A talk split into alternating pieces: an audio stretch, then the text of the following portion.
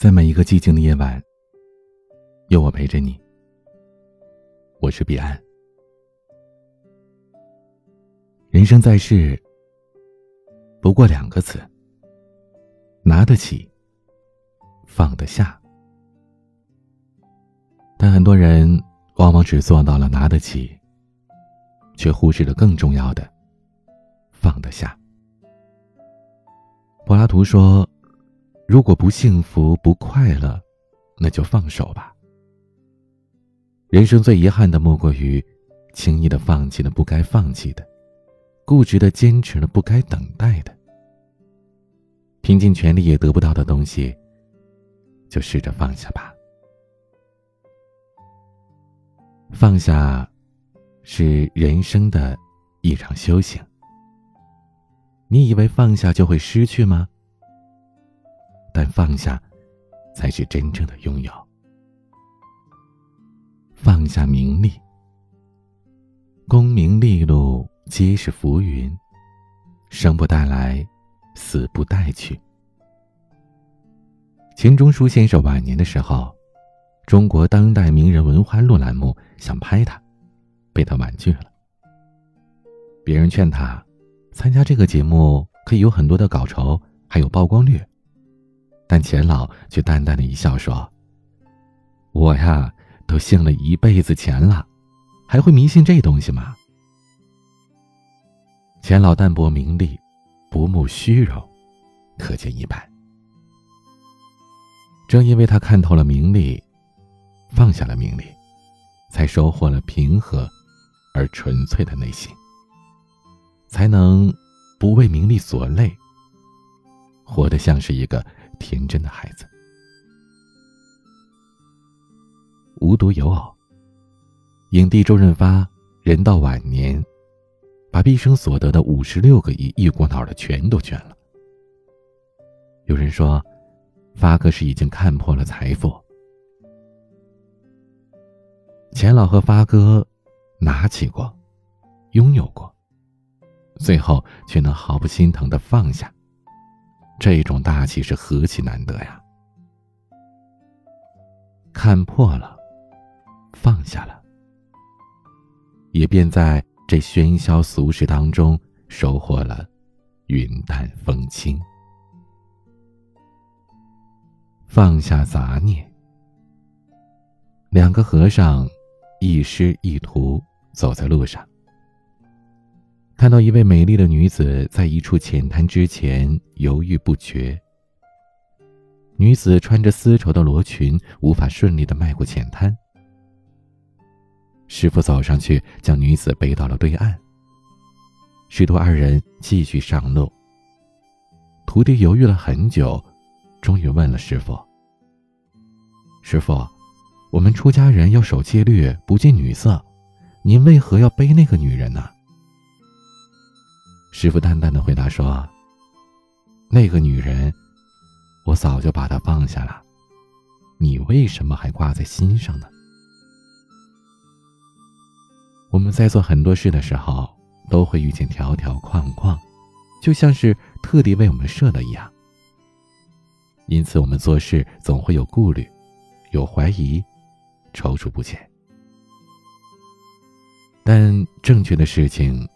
只要做就好了，放下杂念，才能更好的上路啊！记得张无忌向张三丰学习太极的时候，张三丰问他：“无忌啊，我这套太极剑法你记住多少了呀？”无忌说：“一大半了。”又过了一会儿，现在还记得多少啊？已经忘记一大半了。最后。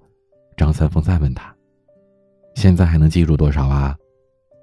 无忌笑着说：“已经全忘了。”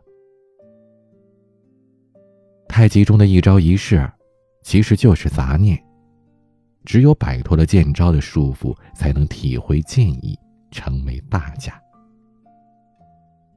放下杂念，方能拥有；轻松上阵，方能突破。放下仇恨。SOHO 中国董事长潘石屹，他小的时候啊，家庭成分不好，爷爷是国民党的军官，父亲被打成了右派。潘石屹小的时候很受欺负。潘石屹在文章当中写：“我把心里一直记恨的人列了一张清单，其中伤害我最深的是一位远房的叔叔。这个远方叔叔，我记恨了他三十四年。叔叔离世之后，我还在恨他，仇恨蒙蔽了我的大脑，我始终都找不到快乐，直到……”我把那张清单烧了，才感觉到前所未有的轻松。当我做完这件事儿，走到长安街上，发现这阳光十分明媚，大街上每个人的笑容都很灿烂。我有一种大病初愈的感觉，是那么的放松、愉悦。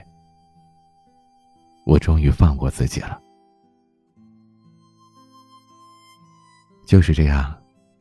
很多人在受到伤害之后，以为要去报复才能获得快乐，但报复过后呢，却只是片刻的快感和长久的失落。佛曰：“放下屠刀，立地成佛。放下仇恨，才能收获心灵的解脱，收获轻松和快乐。”放下过去，人要学会放下，放下不切实际的期待，放下没有结果的执着。只有放下过去，才能真正拥有。张爱玲跟胡兰成在一起的时候，对爱情可谓是低到了尘埃里。她倾尽所有的去爱他，在世人诧异的眼光中。爱的是超凡脱俗，但胡兰成呢，朝三暮四，到处勾搭。张爱玲终于心灰意冷。张爱玲一次性的给对方寄了三十万的稿费，从此再不相见。张爱玲放下了过去的付出，放下了没有结果的执着。她重新收拾好自己之后，又认识了赖雅。赖雅很爱他。如果说胡兰成让张爱玲体会到了爱人的委屈，那么赖雅就让她体会到了被爱的幸福。赖雅死后三十年，张爱玲仍然以赖雅夫人自居，情深意重。放下并不可怕，也并不意味着一无所有。只有放下过去，才能把心腾出来。迎接更好的。三毛说过：“上天不给我的，无论我十指怎样的紧扣，仍然会走漏；给我的，无论过去我怎么失手，都会拥有。该是你的，就会是你的。断了线的风筝，就让它去飞吧，别再死死的抓在手里了。”放过他，更是放过自己。世间万物，有舍才有得。得之我幸，不得我命。放下名利，收获淡然；放下杂念，收获坦荡；放下仇恨，收获快乐。放下过去，收获成长。我们都知道，放下很难，但不放下会更苦。人要懂得放下，懂得从容，把烦恼踩在脚下，把明媚装在心中。凡事看淡一点，不要计较，不要苛求。学会放下，便是拥有。今天的晚曲，孟大宝演唱，《秋又来了》。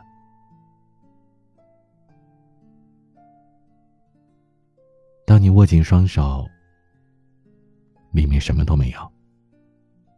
当你打开双手，世界就在你手中。记住，放下便是拥有。欢迎添加我的私人微信号 a 一二三四五六七八九零 b c d s g。我是彼岸。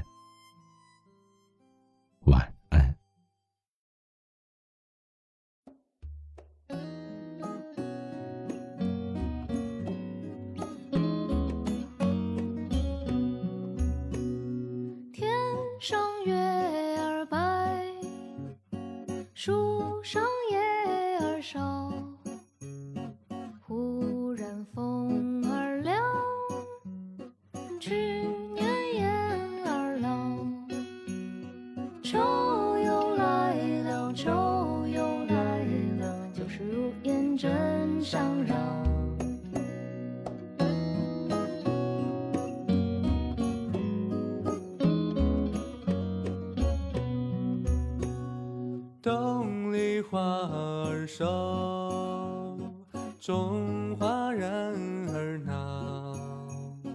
年光容易逝，做欢心儿笑。